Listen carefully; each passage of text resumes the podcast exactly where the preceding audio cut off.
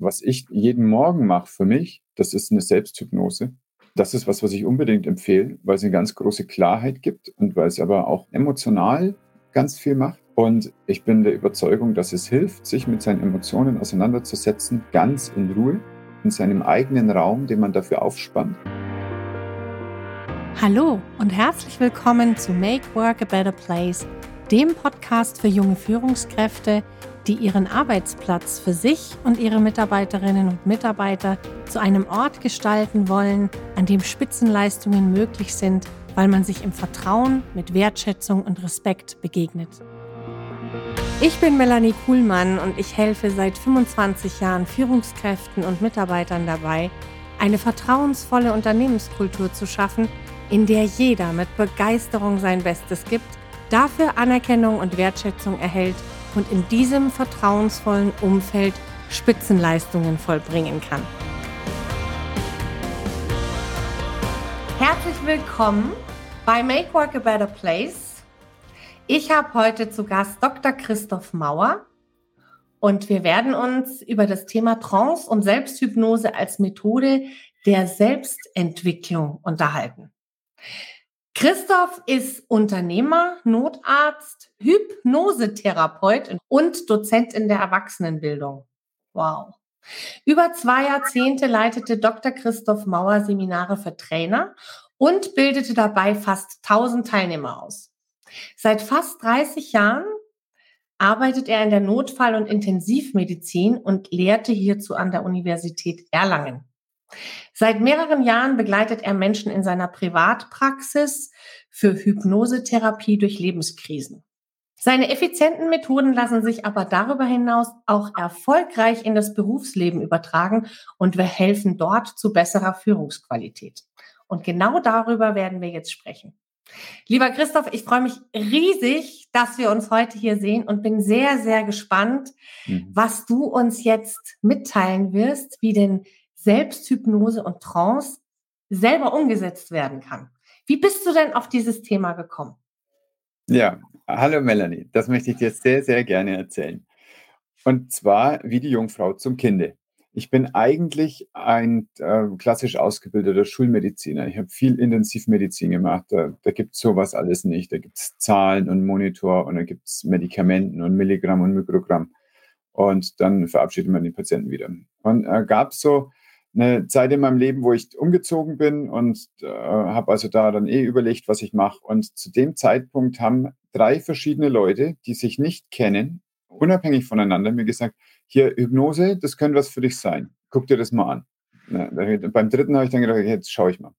Und habe dann ein bisschen recherchiert und wollte ganz gerne irgendwas haben, was aber dann doch nah an dem Therapeutischen ist und äh, wo ich auch so ein bisschen unter Ärzten oder Psychologen vielleicht mich austauschen könnte. Und tatsächlich gibt es dazu eine Gesellschaft, die Deutsche Gesellschaft für Hypnosetherapie, DGH, und die steht tatsächlich auch nur Approbierten offen, also Zahnärzten, Psychologen und Ärzten. Die Hypnosetherapie ist in der Zahnmedizin ganz verbreitet, wird gegen Ängste zum Beispiel verwendet, aber auch um eine Schmerzreduktion zu erreichen.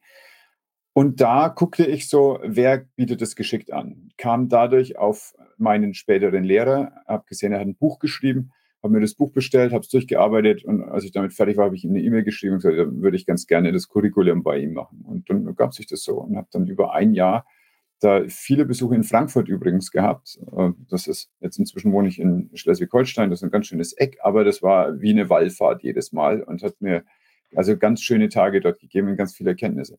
Und äh, mit diesem äh, Wissen dann im Gepäck und mit dem vielen Üben, was wir dort gemacht haben, habe ich eine Privatpraxis aufgemacht für Hypnosetherapie. Die läuft seitdem. Seit wann hast du die? Das ist jetzt drei Jahre her. Drei Jahre her. Und du hast äh, mir gesagt, dass du da Menschen durch Lebenskrisen begleitest. Sag mal so ein ungefähr, was sind das für ähm, Menschen und was sind das auch für Krisen, aus denen die vielleicht kommen? es ist häufig so, dass hier in unserer Gesellschaft die Leute als erstes, wenn sich im Leben was verändert, ähm, auf der körperlichen Ebene das wahrnehmen. Also, mhm. Also zum Beispiel feststellen, sie haben Bluthochdruck oder sie haben Rückenschmerzen und sie suchen auch eine Antwort auf der körperlichen Ebene und möchten dann zum Beispiel eine Physiotherapie bekommen oder Schmerzmittel und leben dann aber so weiter, auch wie sie es kennen. Mhm. Und so ist auch unser Medizinsystem ausgelegt. Das heißt, dass wir, also der, die Ärzte kriegen die Patienten, die sie wollen, und die äh, Patienten kriegen die Ärzte, die sie wollen. Und es geht immer darum, halt, ah, es ploppt ein Symptom auf, na dann machen wir das halt weg. Und ganz selten findest du aber jemand, der mit dir dann hinter das Symptom schaut und guckt, wo kommt das her? Was ist die Botschaft des Symptoms? Und mh, hm, wie kann das vielleicht sogar weiter verarbeitet werden, sodass dann das Symptom weg ist, möglicherweise. Ich gebe dir ein Beispiel. Also vor einigen Jahren war das, also im Studium habe ich diese Zahl noch gehört, da wurde viel über das britische Gesundheitssystem geschimpft, NHS und sei insuffizient und sei teuer und so. Und dann aber haben wir gesehen, dass wenn dort jemand vier Monate auf eine Rücken-OP wartet, weil er Rückenschmerzen hat, dann kommt nur noch ein Drittel der Patienten. Die zwei Drittel sind ja nicht gestorben, man stirbt ja nicht an Rückenschmerzen. Man mhm. ändert sein Leben.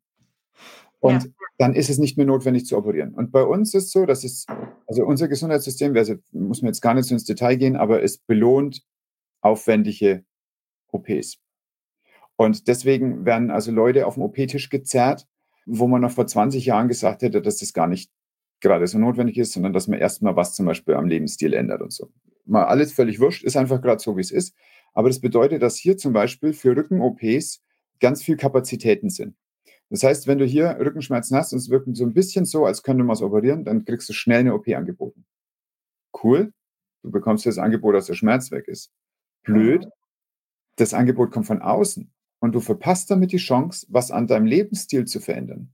Und das ist eigentlich das, worauf ein Symptom uns hinweisen möchte, dass irgendwas in dem, wie wir gerade leben, nicht passt und deswegen tut was weh.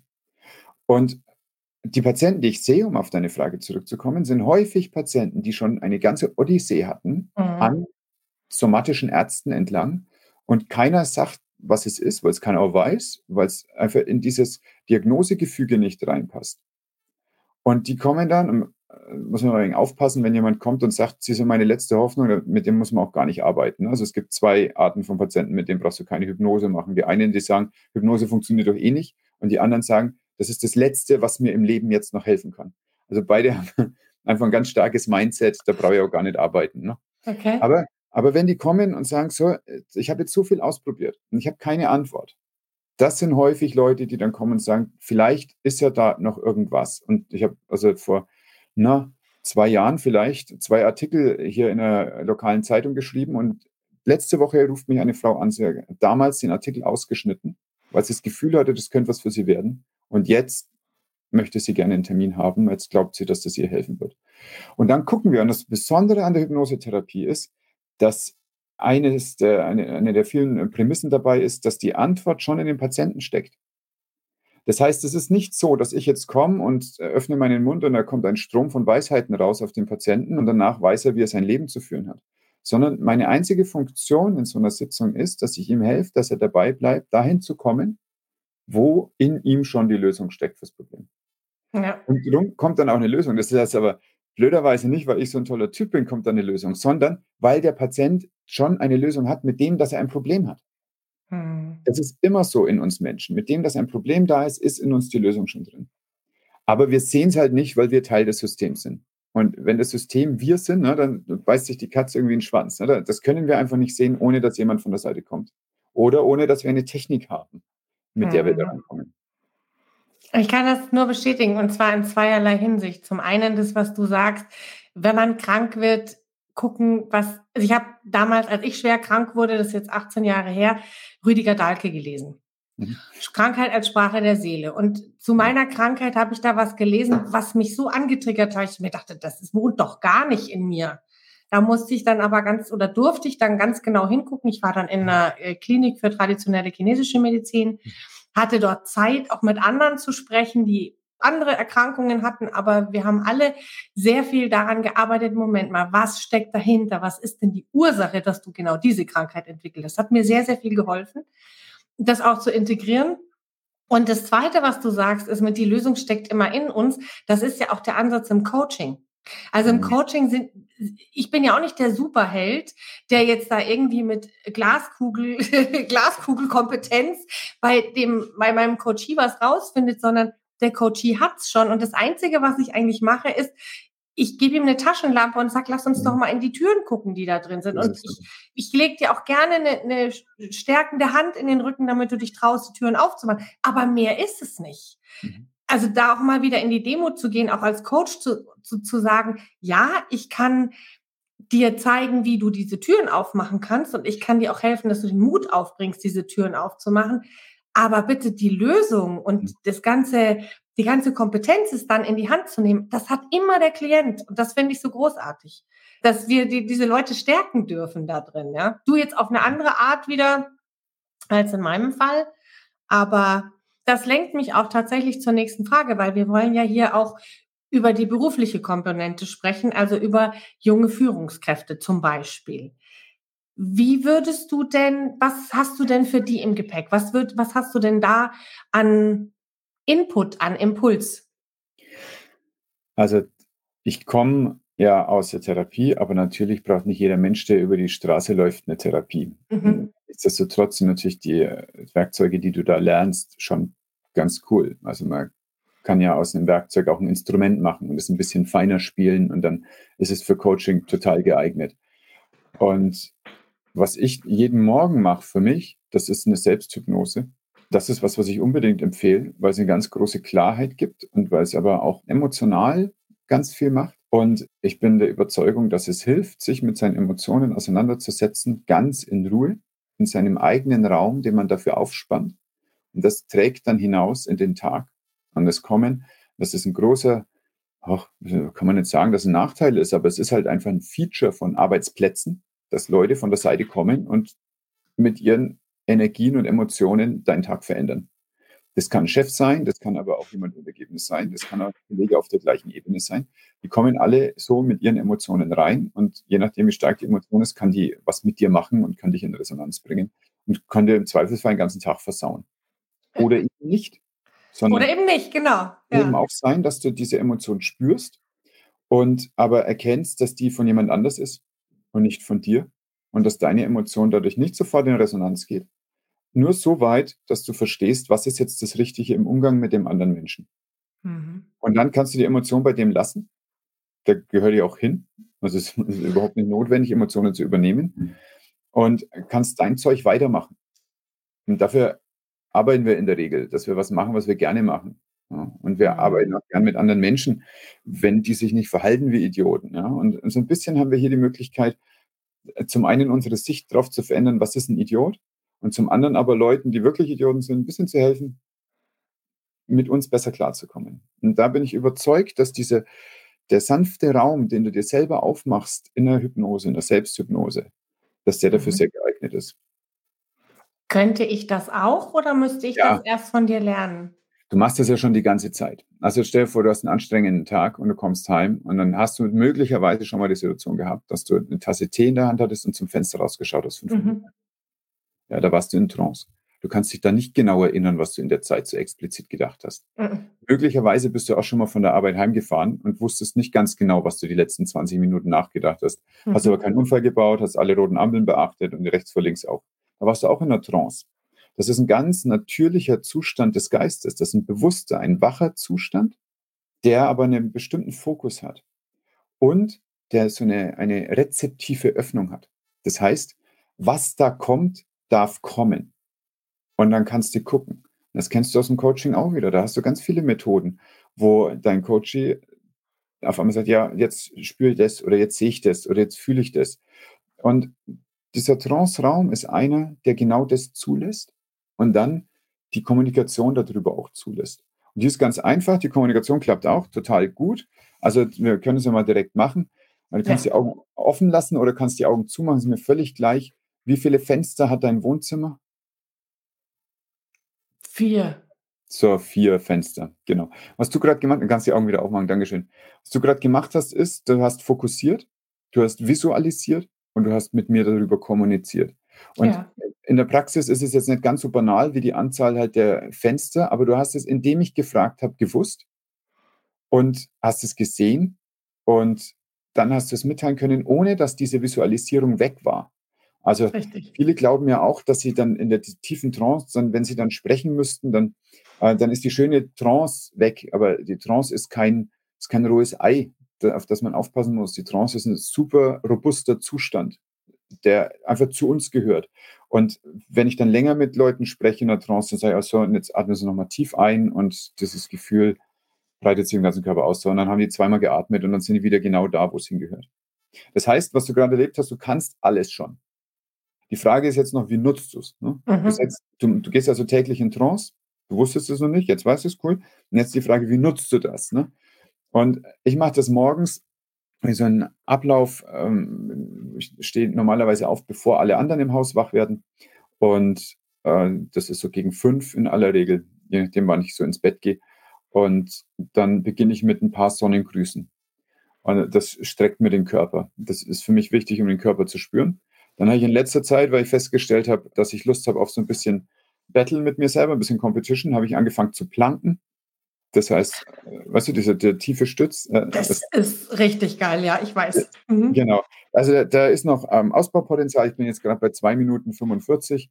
Und das hat aber zur Folge, dass ich, wenn ich mich danach auf das Meditationskissen setze, habe ich eine ganz schöne Rumspannung. Und das gefällt mir also mhm. sehr gut. Also diese Abfolge gefällt mir prima. Und warum sitze ich mhm. dann auf dem Meditationskissen? Weil ich dann beginne, ähm, genau das zu machen, nämlich Emotionen zu spüren. Und dafür möchte ich vorher diesen Körper einmal spüren. Äh, diese Emotionen, das sind ja verkörperte Erfahrungen. Mhm. Kommen Emotionen in uns hinein. Wenn du über emotionale Situationen nachdenkst, dann denkst, dann, dann spürst du im Körper, wie das war. Angst vor einem Hund ist nichts Rationales, sondern ist das Gefühl von Haaren, die sich im Nacken aufstellen, von einem Herz, das anfängt zu rasen und von Fingern, die schwitzig werden und sich ballen. Und irgendwann in deinem Leben hattest du also das erste Mal einen Schreck, weil ein Hund laut gebellt hat. Und ich nehme das jetzt als Beispiel. Ne? Ich hoffe jetzt nicht, dass der Hund dich triggert oder so. Ne? so ich habe Hund und Kater. Ich bin da okay. völlig entspannt. Ich liebe Hunde. Okay. Also ich triggert da jetzt nichts negativ, sondern eher positiv. Schön. Also irgendwann mal in deinem Leben hat ein Hund zum Beispiel gebellt und dann bist du erschrocken. Und dieses Erschrecken ist auch das Gleiche. Das ist so ein sympathischer Ablauf. Also der, der Sympathikus ist der Stress, das Stresssystem im Körper, was zu einem über Hormone, zum anderen über Nerven dafür sorgt, dass wir in eine Kampf Stellung gehen innerlich oder eine Fluchtstellung, das können wir auch machen. Mhm. Oder einfrieren, das geht auch mhm. totstellen. Das mhm. sind so drei ganz klassische Reaktionen auf so einen Stressor, der von außen kommt und uns verängstigt. Und dazu gehört zum Beispiel, dass das Herz schneller läuft und laber, laber, laber, so Muskelkraft. Und dann kann es also sein, dass einer da steht, rasendes Herz und Zittern und kalte Hände und so. Und das nächste Mal, wenn ein Hund bellt, dann passiert das Gleiche wieder. Und irgendwann merkt sich der Körper, ah, so fühlt sich also das an, wenn ein Hund bellt, das fühlt sich gar nicht gut an und daraus entsteht Angst. Und das läuft sehr, sehr unterbewusst alles ab. Und es geht mit anderen Sachen auch. Das gleiche Gefühl kann zum Beispiel sein, wie fühlt es sich an, abgewiesen zu werden? Das ist auch so ein Gefühl, was du im Körper spüren kannst. Und abgewiesen zu werden, das kann zum Beispiel sein, dass er als Kind ein Bedürfnis äußern wollte und die Mutter hat nicht richtig zugehört. Und deine ganze Berufslaufbahn klappt es total gut, dann kommst du auf einmal in eine neue Position und dann hast du vor dir vielleicht eine mittelalte Frau, die im Beruf manchmal knallharte Entscheidungen trifft. Und auf einmal fühlst du dieses gleiche abgewiesen werden. Und auf einmal ist deine Emotion wieder da, die irgendwo in der Kindheit passiert ist. Und ein Gefühl, was da ist. Und jetzt, und das ist das Spannende, wird dann das, was der Mensch macht, sein, dass er genau wie damals reagiert nämlich als er eigentlich halt diese Nähe wollte. Ne? Da ist ganz viel Bindungstheorie mit drin in, in diesen Gedankengängen. Mhm. Und als Kind haben wir das Bedürfnis nach Nähe. Und, was heißt das Bedürfnis? Das ist, das ist ein, ein imperatives, lebenswichtige ja. Sache, dass wir Nähe haben zu unseren Bezugspersonen. Und in der Regel sind es die Eltern. Und wenn wir die nicht sofort bekommen, weil die Eltern halt irgendwie emotional beschäftigt sind, dann kann es sein, dass wir Mechanismen entwickeln, um das zu bekommen. Strategien entwickeln, zum Beispiel besonders sensibel werden für die Schwingungen bei anderen Menschen und schon vorausahnen können, wie die Mutter so drauf ist gleich. Das sind Leute, die sind ganz sensibel für Schwingungen bei anderen Leuten, die hören ganz, ganz viel zwischen den Zeilen. Ähm, Alice Miller hat dazu ein ganzes Buch geschrieben, das Drama des begabten Kindes. Und sie sagt, es ist das mhm. begabte Kind, was in der Lage ist, zu spüren, was es machen muss, um die Liebe zu bekommen, die es eigentlich braucht. Und die Strategie des Kindes wird zum Problem des Erwachsenen. Und jetzt sind wir bei der jungen Frau, die gerade eine neue Vorgesetzte bekommen hat, die im Job manchmal einfach knallhart ist und sich zurückgesetzt fühlt Und dann wird die anfangen, irgendeinen Blödsinn zu machen, der so ein Widerhall ist von dem, wie sie damals versucht hat, die Nähe und die Aufmerksamkeit ihrer eigenen Mutter zu bekommen. Und jetzt kaspert die ihr Problem nochmal durch. Wir kaspern auch in Beziehungen unsere Probleme unter Umständen ja. durch. Ne? Das gibt's auch. Ja?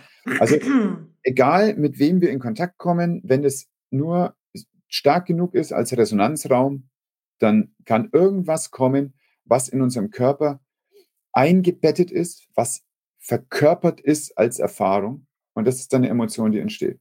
Deswegen sind manche Leute zum Beispiel immer mit den gleichen Partnern zusammen. Die kaspern auch was aus, bis sie es halt irgendwann checken. Mhm. Oder du hast in einer Beziehung immer über die gleichen Themen Streit. Ne, solche Muster, die immer wiederkehren. Na, da darf man mal drüber nachdenken, woher die kommen. Und in aller Regel kommen die aus einer Zeit, die so hypnotisch ist. Die ersten mhm. zwei Jahre, wenn du dir das EEG anschaust von Kindern, also der, das Elektroenzephalogramm, das heißt, das ist so eine Art EKG, das kennen die meisten, bloß fürs Gehirn.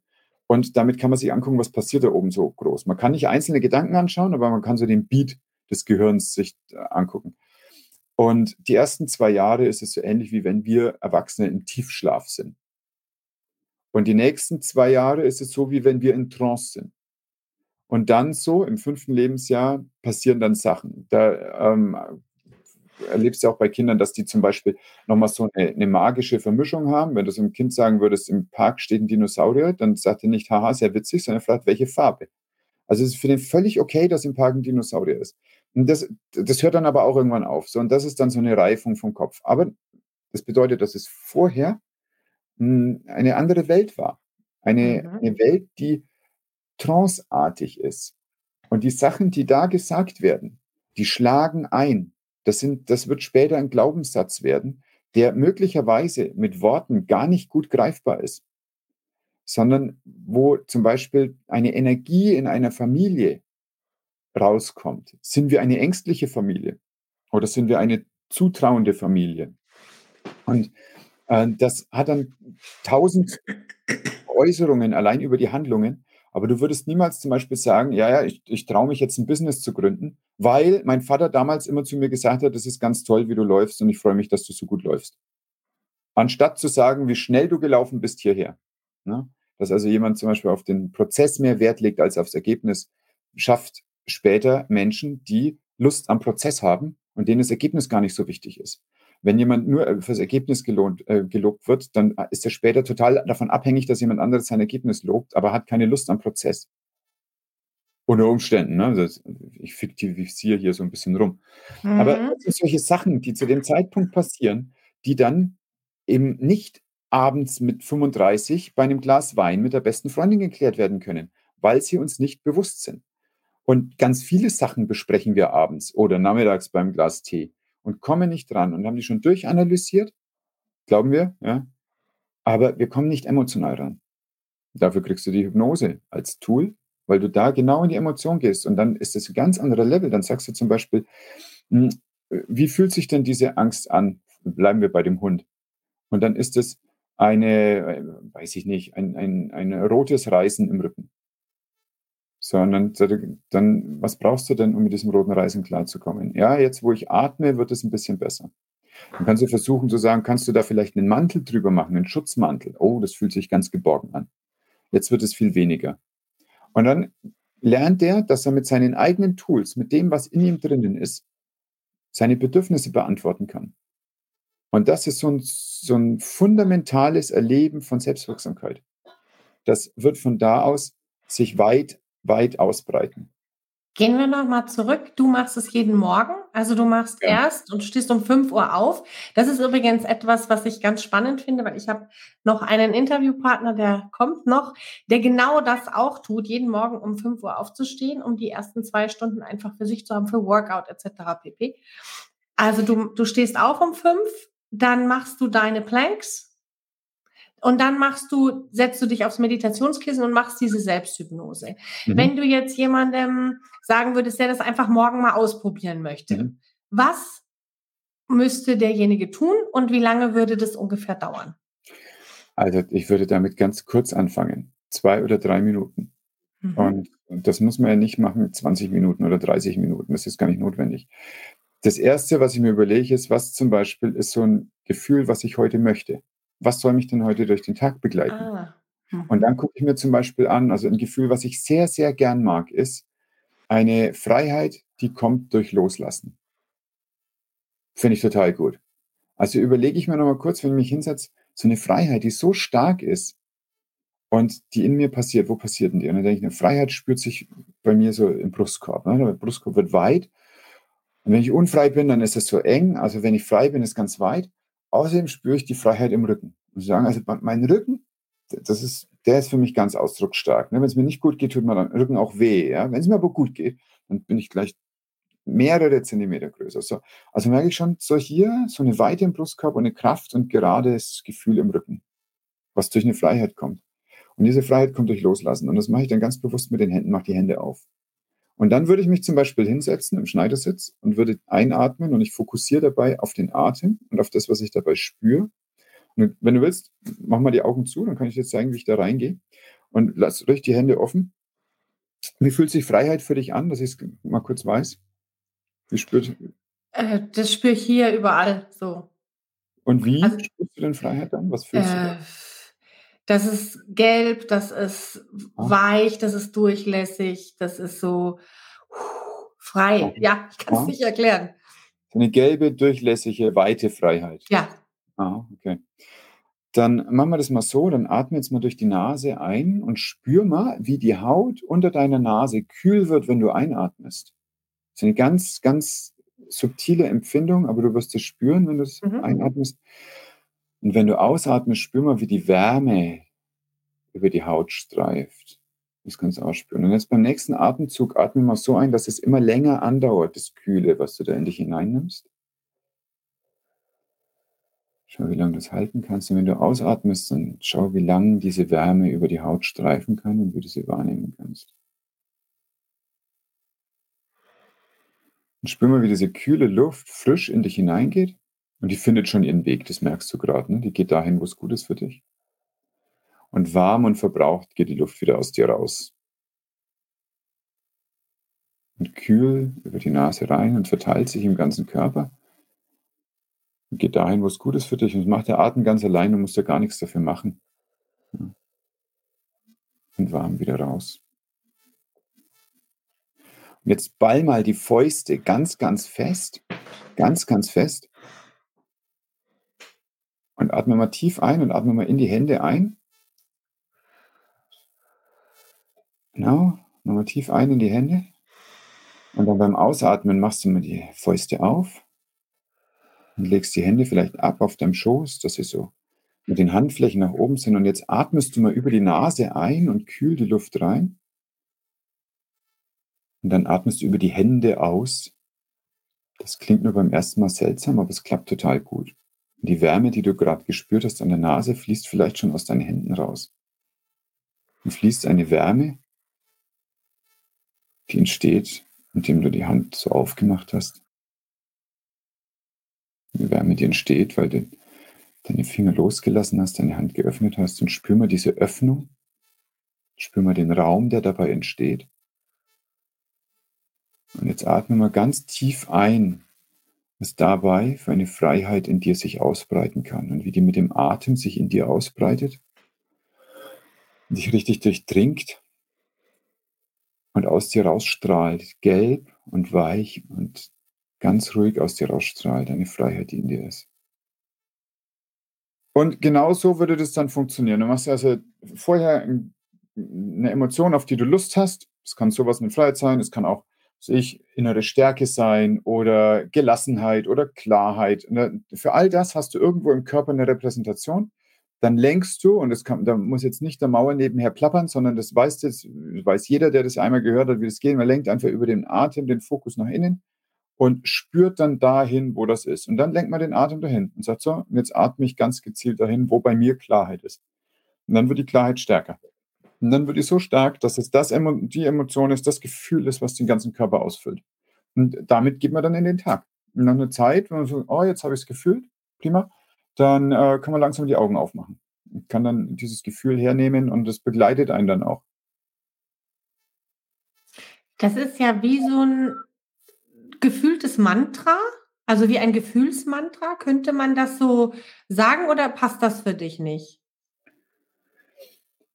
Also die Mantras, die wir importiert haben jetzt aus, der, aus dem indischen Kulturkreis und aus der indischen Spiritualität, die sind ja häufig welche, die wir nicht wörtlich verstehen. Also es sei denn, du, du bist ja in der Lage, irgendwie Sanskrit zu lesen, und, äh, dann geht es sehr einfach. Ich kenne ganz wenige, die das können aus dem Ärmel raus.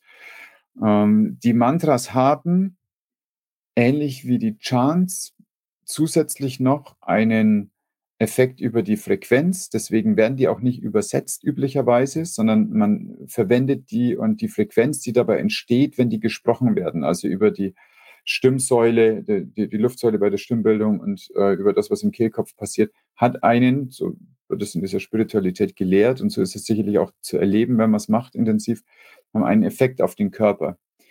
Alles ist Frequenz. Ne? Das, äh, das ist eine Aussage von Nikolai Tesla, der gesagt hat, wenn du die Welt verstehen willst, dann musst du in Schwingungen und Frequenzen denken.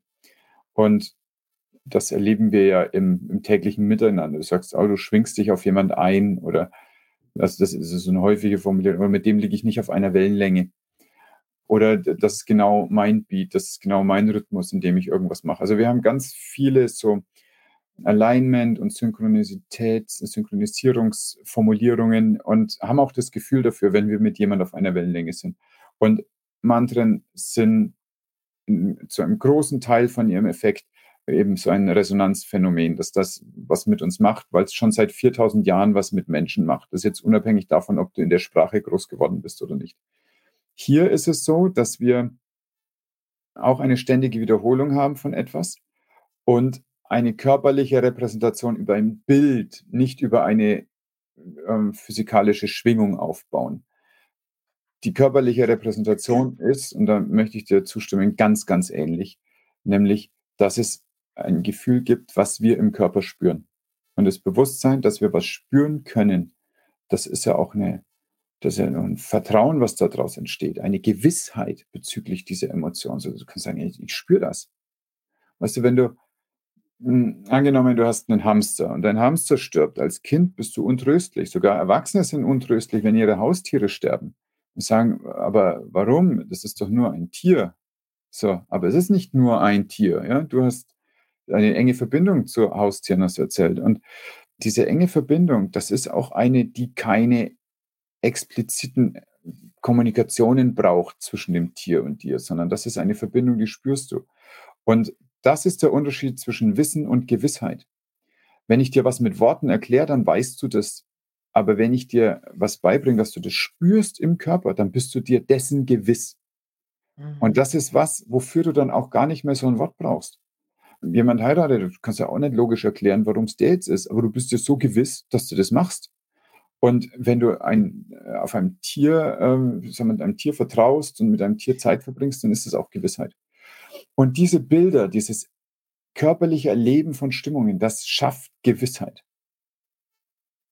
Und das Wissen außenrum gibt es auch. Ne? Also es gibt um die Hypnose ganz viel Forschung und kannst zeigen, wie die Entzündungszellen sich verändern. Darunter dreiviertel Stunde Hypnose halbieren sich die zirkulierenden Entzündungszellen im Körper. Und also ganz, ganz viel Schmerzreduktion und unendlich viel Forschung. Aber das Entscheidende für mich ist, zu spüren, gewiss zu werden, dass da eine Emotion ist, die zu mir gehört. Und wenn das zum Beispiel eine Emotion ist, wie so eine große innere Stärke, das ändert dein Leben, wenn du dir dessen gewiss bist, dass du in dir Stärke hast. Darauf kannst du immer zurückgreifen. Und dann kannst du immer wieder auf diese, genau diese gleichen Übungen gehen und kannst dir das herholen, wann immer du das brauchst. Außenrum ist blöd, alles klar, ich spüre mal in meine innere Stärke. Und du siehst das in alten ähm, Hüllenmalereien. Da ist zum Beispiel, was jetzt die Stärke angeht, das erste, wie Menschen gezeichnet wurden, ich gehe mal ein bisschen zurück, so, Beide Arme im Himmel. Vor 40.000 Jahren in Lascaux gezeichnet. Das ist, wie Menschen in das Gefühl gegangen sind, stark zu sein. Damit haben sie gekämpft, dass sie, oder also da, da haben sie gefeiert, dass sie einen Kampf gewonnen haben gegen Tier, gegen bedrohliches Tier. Arme hoch. Wenn du die Arme hochreißt, dann gehst du in Resonanz mit 40.000 Jahren Kulturgeschichte. Und genauso kannst du in Resonanz gehen über andere Sachen, ja, über Körperanke, über was auch immer. Du, du kannst in dir diese Emotion so spürbar machen, dass du gewiss durch den Tag gehst. Äh, Christoph, du hast vorhin gesagt, dass du, wenn du diese, wenn du dich auf dein Meditationskissen setzt, dass du dann dir überlegst, wie will ich mich heute fühlen? Habe ich das richtig verstanden? Ja, was halt ansteht, ja. Dann äh, habe ich vielleicht einen Tag, wo ich weiß, heute, heute bin ich ganz viel in der Praxis, dann höre ich irgendwelche wilden Geschichten dabei und dann möchte ich von vorher einen ganz großen inneren Frieden haben. Dann spüre ich rein, wie ist innerer Friede. Und dann ist das für mein Tagesthema. Wenn ich weiß, ich muss, äh, oh, ich mache es nicht total gern, aber ich mache es immer wieder, Steuer, Buchhaltung, diese Sachen. Ne? Also ich bin nicht so die Eule. Ich kann aber auf Eule schalten, wenn es sein muss. Mhm. Dafür brauche ich dann aber an dem Tag zum Beispiel Achtsamkeit für Details. Da brauche ich eine ruhige Hand, da brauche ich einen klaren Blick. Dann suche ich mir sowas aus. Und dann hole ich mir diese Emotion und dann gehe ich mit dieser Emotion da rein und unterstütze halt einfach das, was an dem Tag ansteht. Das ist spannend. Das heißt, Würdest du den Begriff mir zugestehen, wenn ich sage, du programmierst dich auf die Achtsamkeit für ein Gefühl, was du für diesen Tag besonders brauchst? Wenn du sowas Du stimmst dich ein oder, oder du stimmst, schwingst dich ein, wäre das besser formuliert? Also angenommen, der Tag würde von mir gemalt werden mit einem Pinsel auf die Leinwand, dann mhm. lege ich mir morgens die Farben zurecht. Ich mache mir also mhm. die Palette, indem ich dieses Bild des Tages malen werde. Und reflektierst du dann am Abend, wie dir das gelungen ist? Auch nicht explizit, ähm, aber also meine Frau und ich haben das als Abendritual, dass wir den Tag reflektieren und den nächsten Tag planen und das passiert da. Ähm, mhm. Wir setzen uns hin, wir trinken Tee, wir schauen, was hat uns gut getan über den Tag und was ist was, was wir morgen anders machen wollen. Und schaffen wir, also wenn ich nicht im Dienst woanders bin, aber dann schaffen wir eigentlich jeden Abend und unterhalten uns genau über solche Sachen. Und da erlebe ich dann also das Ergebnis von dem. Aber es ist jetzt, was ist jetzt kein Benchmark, den ich erfüllen mhm. möchte? Nein, muss, nein, muss ja, nee, nicht Benchmark, sondern einfach nochmal dieses Überprüfen, hey, hat das gut funktioniert, hat mich das. Jetzt kommt mir ganz spontan eine Idee. Ich habe gerade so ein Bild vor mir. Führungskraft macht morgens Jour fix. Daily, ja. Remote oder persönlich. So. Und sagt, wisst ihr was? Wir stimmen uns jetzt alle mal auf das Gefühl Klarheit ein, weil die brauchen wir heute. Wir haben heute ein super wichtiges Meeting, wo wir unsere Argumente rüber. Ich spinne einfach nur mal. Du kannst ja sagen, funktioniert nicht. Und die Mitarbeiter würden das mitmachen. Und das würde jeden Tag passieren. Vielleicht auch reihum, muss ja nicht immer die Führungskraft was vorgeben. Sind so gemeinsame Sessions auch kraftvoll oder würdest du sagen, nee, sollte lieber jeder für sich alleine machen? Und ist es im beruflichen Kontext überhaupt denkbar? Oder glaubst du, dass die Menschen dann eher sagen, jetzt gehen wir mal mit dem ESO-Kram vom Acker?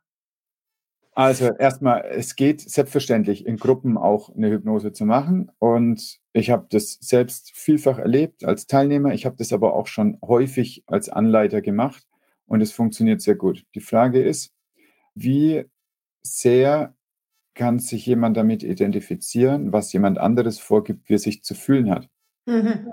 Und wenn ich mit Gruppen arbeite, die, also und das Remote macht zum Beispiel, wo ich dann äh, jeden, also zum Beispiel jeden Montagmorgen mache ich das, dass ich genau sowas mache mit einer Gruppe von Leuten. Wir treffen uns Montagmorgens immer kurz vor sechs äh, über Zoom, machen ein bisschen Sonnengrüße zusammen und danach eine Meditation. Und es, äh, häufig mache ich die und habe äh, deswegen auch viele so hypnotische Sprachelemente mit drin und arbeite mit solchen Sachen. Und dabei mache ich als erstes eine Frage, was steht denn für jemand an? Und wenn jemand sagt, so, was mich beschäftigt das, dann frage ich, ob das für alle in Ordnung ist und dann machen wir zu dem Thema was. Das ist das Erste. Also das kommt nicht von mir, sondern es kommt von den Leuten. Ah ja. Mhm. Und das Zweite ist, dass ich, wenn mehrere Leute, als der eine Mensch, der sagt, das und das ist mein Thema, also wenn mehrere Leute da sind, dann sind meine Formulierungen viel allgemeiner, sodass mehr Assoziationsfläche für den Einzelnen da ist. Das kann man üben, mit Sprache mehr oder weniger Platz zu machen. Wenn wir in diesem, äh, in der Metapher des Malens bleiben wollen, dann ist es so, wenn du, ein, wenn du mit Öl eine komplette Leinwand vollmalst, dann überlässt du der Fantasie des Betrachters ganz wenig. Wenn du zum Beispiel aber einen Comic malst oder zeichnest, wo du nicht nur einfachere Linien hast, weniger Fläche, aber wo interessanterweise äh, der Comic passiert ja eigentlich zwischen den Paneelen.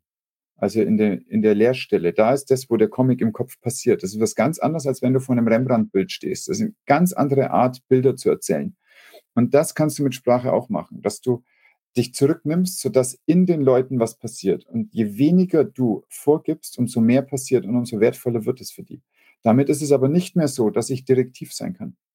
Damit kann ich nicht mehr sagen, ich mache jetzt für alle, weil wir heute ein Audit haben, Freundlichkeit und Aufmerksamkeit, sondern das wäre dann wirklich mein eigener Wunsch, das zu haben. Das Einzige, denke ich, was funktionieren würde, wäre selber das für sich zu machen als Führungskraft und das dann auszustrahlen über den Tag. Und ich bin überzeugt, mhm. dass das dann eine Wirkung auf die anderen hat. Und dann musst du denen auch nicht mit so ESO-Kram kommen. Mhm. Dann ist halt auch was, wenn der, äh, viele, viele Leute machen ja ESO-Kram. Viele lesen Horoskope oder glauben an Sternzeichen oder meditieren oder gehen in Schwitzhütten oder machen Yoga. Yoga ist auch eine, eine spirituelle Technik. Das ist jetzt nicht für Bauch, Beine, Po, sondern das ist für Energiefluss da. Ne? So ist es ursprünglich entwickelt worden. Es macht Bauch, Beine, Po, aber äh, als Nebeneffekt. So viele Leute machen das schon. Aber die Rolle ist nicht die gleiche, sondern die machen das für sich daheim, vielleicht mit ihrem Partner oder, oder ganz gezielt allein. Aber in der Arbeit kann es sein, dass das ein bisschen irritierend wirkt, weil da die Regeln eigentlich anders gesetzt sind. Und mhm. darum kann es sein, dass es vielleicht eine schwierige Sache ist, aber das ändert nichts dran, dass es nicht nutzbar sein kann. Aber dazu muss jetzt kein, keine große Gruppe, kein Meeting, kein Sit-in aufgezogen werden, sondern äh, das kann einfach der machen, der sich dafür in der Verantwortung fühlt, dass er mhm. sich einstimmt. Und das wird eine Stimmung auf die anderen machen. Mhm.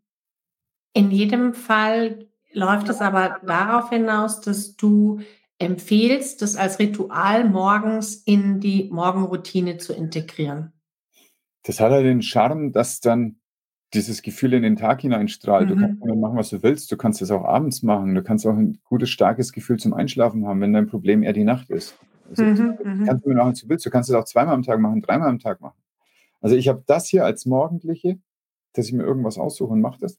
Mhm. Und wenn ich von der Arbeit heimkomme, bevor ich quasi auf Familienmensch umswitche, gehe ich noch so 12, 15 Minuten in der Regel, nicht länger.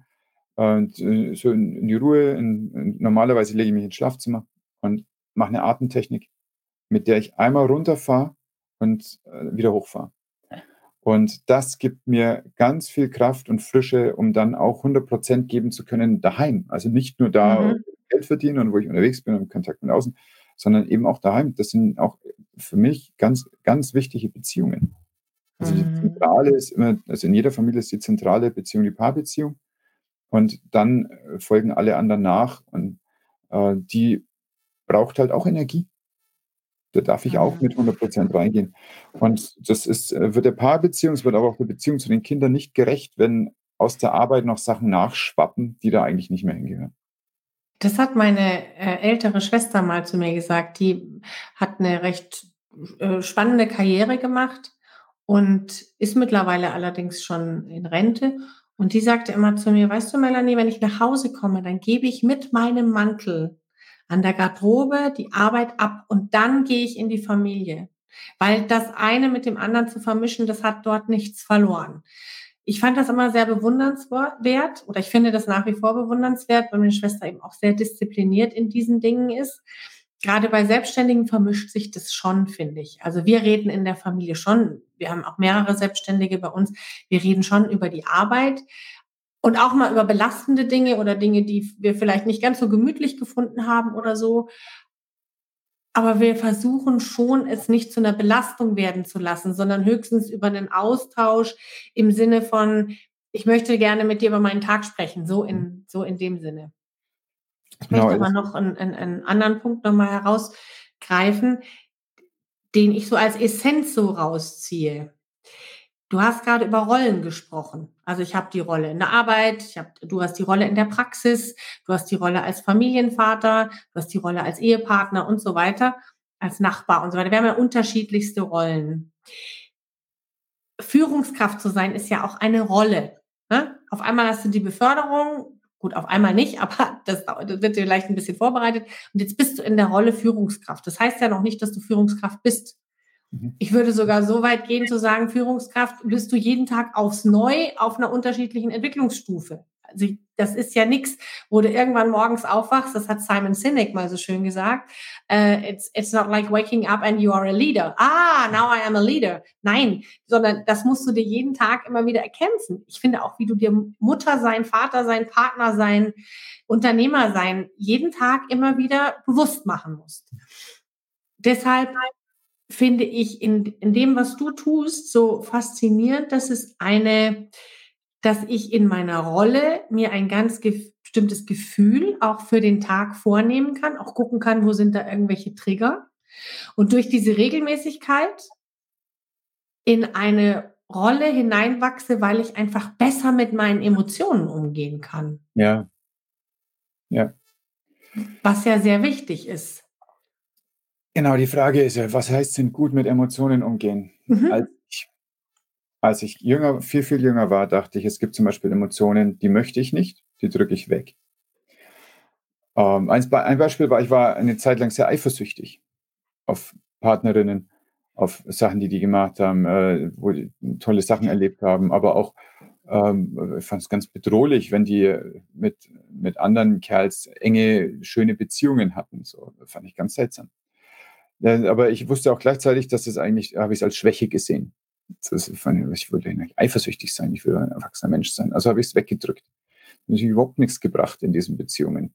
Und viel später habe ich dann gelernt, dass es eher darum, also dass, dass diese Eifersucht überhaupt nicht auftritt, dann, wenn ich eine stabile Beziehung zu meiner Partnerin habe. Das heißt, ich habe vorher offensichtlich eine ganz große Unsicherheit projiziert da rein und habe dann gedacht, ne, das, das, äh, also ich dachte nicht, das ist meine Unsicherheit, die das jetzt macht, sondern ich dachte, ne, das ist die unsichere Beziehung. Und deswegen habe ich allen Grund, eifersüchtig zu sein.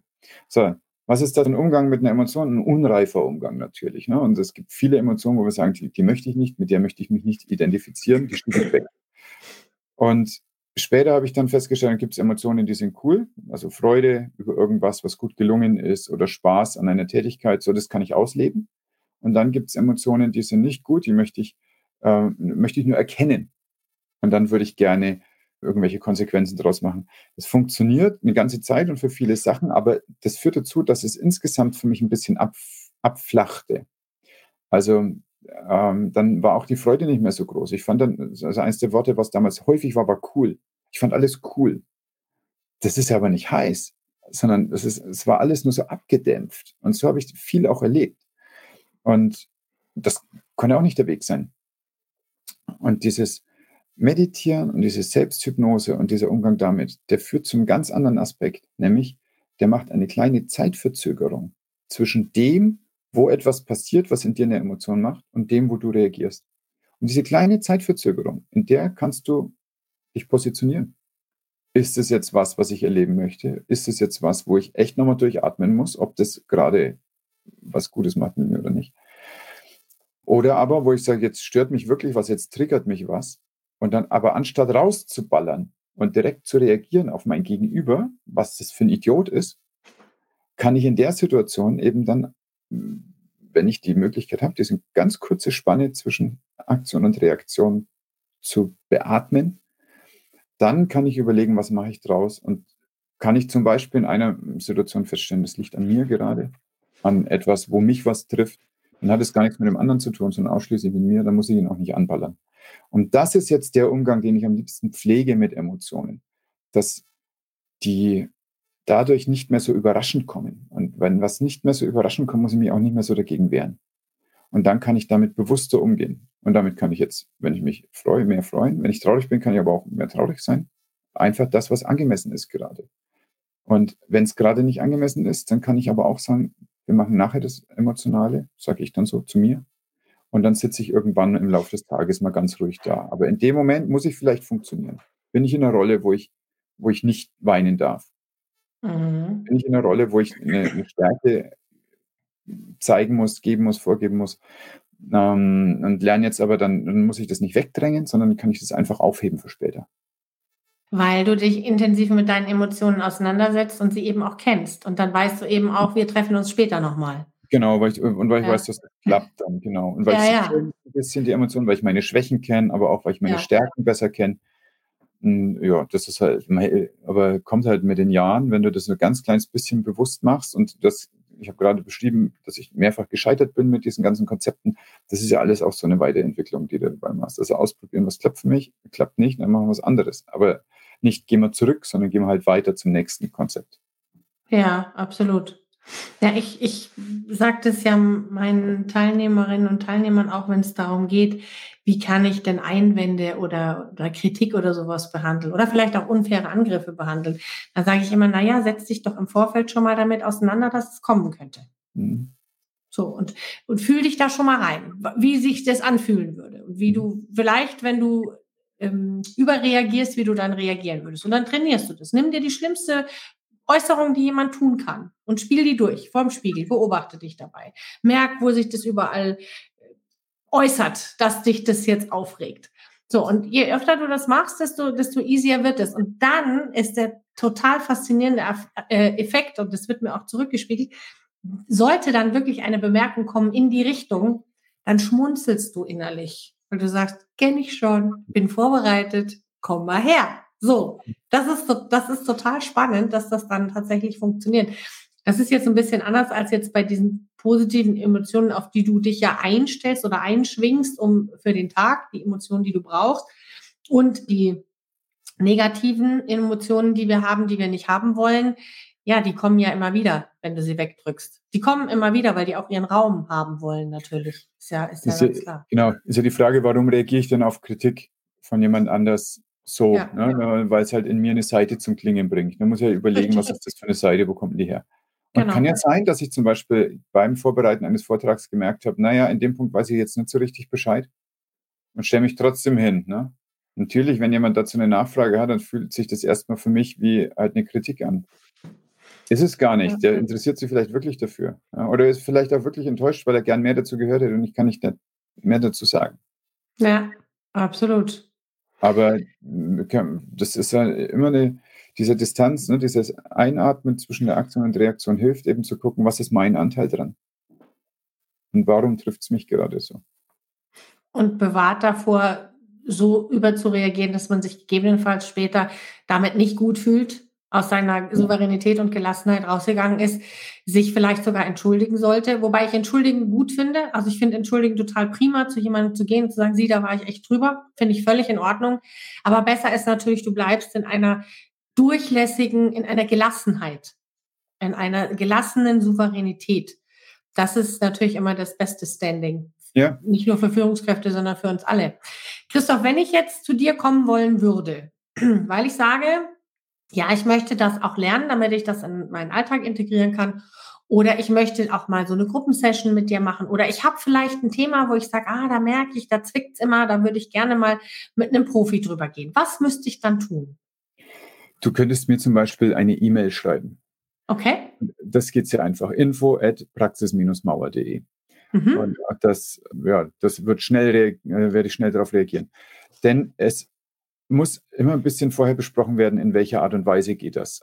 Ähm, mein ganz bevorzugter Weg ist, zumindest für eine erste Sitzung, das in der Praxis zu machen. Das ist ein Raum, der ist gut geeignet, der hat eine, eine gute Energie.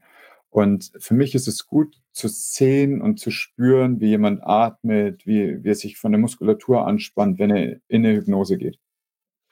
Und das ist viel, viel leichter, wenn wir im gleichen Raum sitzen, als wenn wir uns remote treffen. Mhm. Funktioniert schon auch, aber diese subtilen Veränderungen, die kriege ich nicht so gut mit.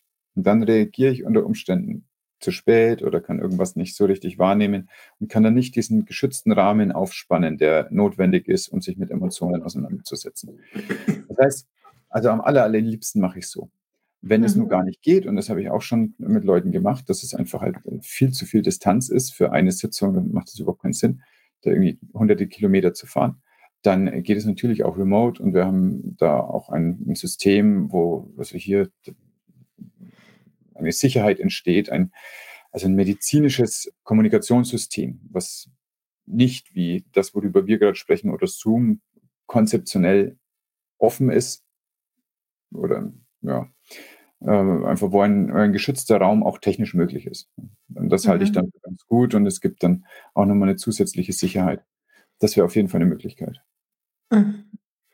Ja, vielen Dank, Christoph. Ich könnte mit dir noch zwei Stunden weiter plaudern. Ich finde es sehr, sehr, sehr spannend, weil es auch wieder eine Methode ist, die zunächst erstmal leicht zu durchschauen ist und dann aber durch die Anwendung unglaubliche Effekte hat. Also ich liebe immer Dinge, die man, die verständlich sind, die man aber trotzdem natürlich dann üben muss und integrieren muss, damit sie dann diese große Wirkung entfalten können. Und bei dir ist es auch so, naja, da hat man auch so dieses Wohlgefühl, ne, dass, dass, dass man sich dort anvertrauen kann.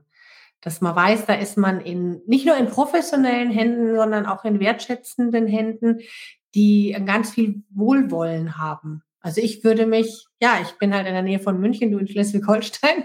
Wir könnten das dann nur remote machen. Aber ich kann mir das sehr gut vorstellen, wenn ich irgendwann mal da oben bin, dass ich rechtzeitig vorher bei dir einen Termin in deiner Praxis ja, mache. Du bist herzlich, herzlich eingeladen. Ja. Ja, Christoph, dann bleibt mir nur, dir, mich ganz, ganz herzlich bei dir zu bedanken, dass wir diesen unglaublich inspirierenden und tiefgehenden Austausch miteinander hatten.